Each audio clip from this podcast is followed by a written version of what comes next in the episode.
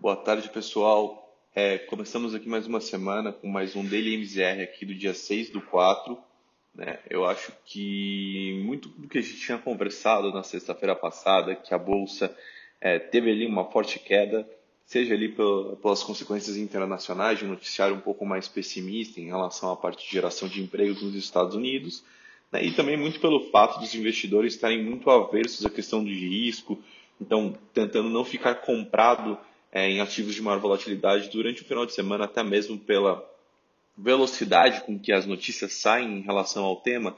É, o final de semana, o, fluxo de notícias ele foi bem positivo para a gente, né? então favoreceu aí essa semana ela começar recebendo esse é, impulso de números encorajadores relacionados à contenção da pandemia, né?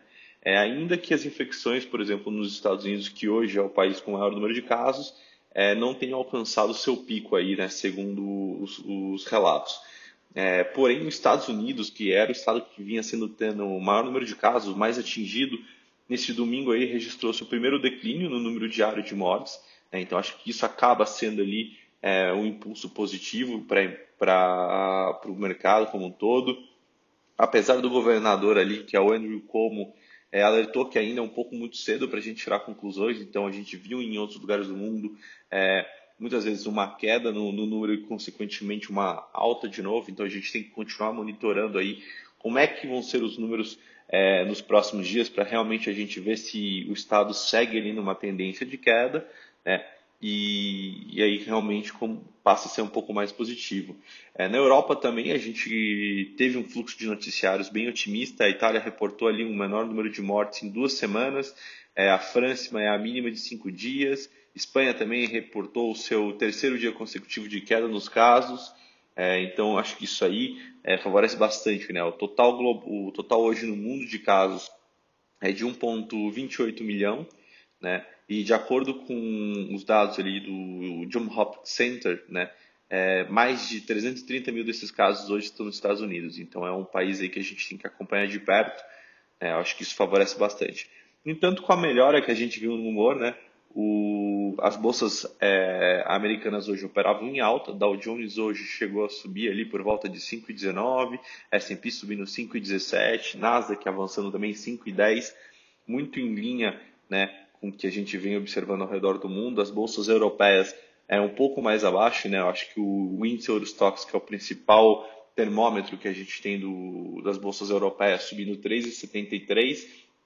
Então, acho que o fluxo internacional traz para a gente aí um bom otimismo. E aí, vindo aqui para o Brasil, é, a gente nota que a Bolsa Brasileira subiu forte hoje também, ali fechando uma alta de 6,52.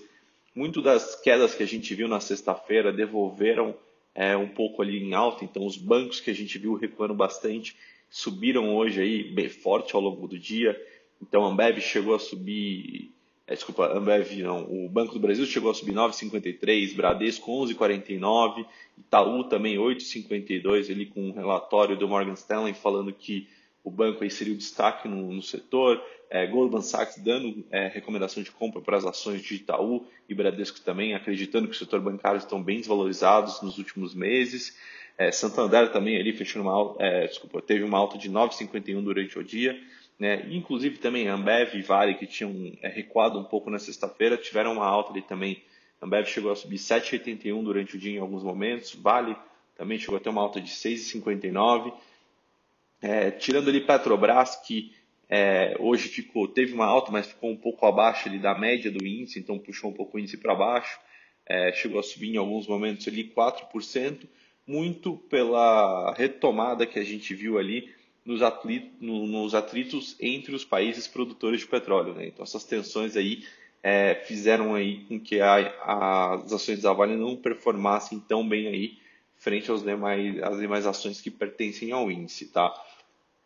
É, na parte do câmbio, né, a gente teve uma, uma queda em, no, no dólar de um, quase aproximadamente 1,20 hoje, então é, o dólar recuando aí para R$ 5,28.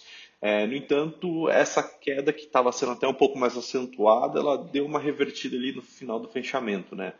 Eu acho que com a parte de os rumores, né, de que o presidente Jair Bolsonaro estava para demitir o ministro da Saúde, o Luiz Henrique Mandetta, tiveram ali um certo peso sobre o comportamento do câmbio no final de, no final de hoje. Então, que levou alguns investidores aí do mercado a recomporem né, é, algum prêmio de risco aí, é, muito olhando ali na frente, tentando é, observar a possível turbulência política. Né? Eu acho que o presidente acabar demitindo um ministro da saúde num cenário atual pode trazer aí uma certa é, turbulência aí no, no, relacionamento, principalmente frente ao, às últimas avaliações que vêm sendo feitas. Né?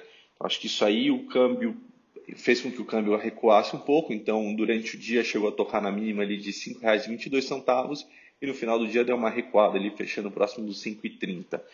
Eu acho que isso hoje foi o principal impacto em relação ao câmbio. É, na parte de juros, né, o que, que a gente tem observado bastante, né?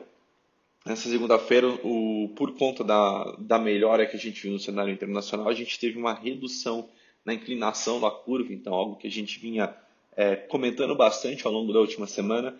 Então, bastante ali pela reversão, então, os juros mais curtos tiveram uma alta, principalmente nos vencimentos em janeiro 21 e janeiro 22. Né? O, o janeiro 21 subindo 3,66 hoje para 3,26 a média de juros, e o janeiro 22 para 4,13 ali, com uma alta de 1,23. E a gente depois teve um recuo na parte mais longa da curva, né? Então a gente diminuindo um pouco ali na inclinação entre a expectativa de juros do curto prazo e do longo prazo, né? Favoreceu bastante aí. Eu acho que a alta de, das taxas do curto prazo é, teve grande contribuição do, do, desse fenômeno aí, é, do fenômeno mais hawkish, né? Essa expectativa mais hawkish do presidente do Banco Central, Roberto Campos, né? Que das declarações aí ao longo do final de semana essa perda do fôlego que a gente viu no número de casos, né, tanto acho que no continente europeu quanto no, nos Estados Unidos também, ali reduzindo um pouco o número, é, deu um fôlego ali, acho que mais é, olhando a parte do longo prazo, né, então que favoreceu bastante. É claro que ainda tem muito que precisa ser feito, né, a gente tem ali muitas as questões das reformas é, estruturais, né, e o fluxo de notícias que a gente vem observando ele é muito intenso em torno do, dessa crise, em torno aí de toda a, a doença relacionada ao coronavírus. É, eu acho que por hoje a gente fica com essas informações e amanhã a gente volta com mais. Obrigado.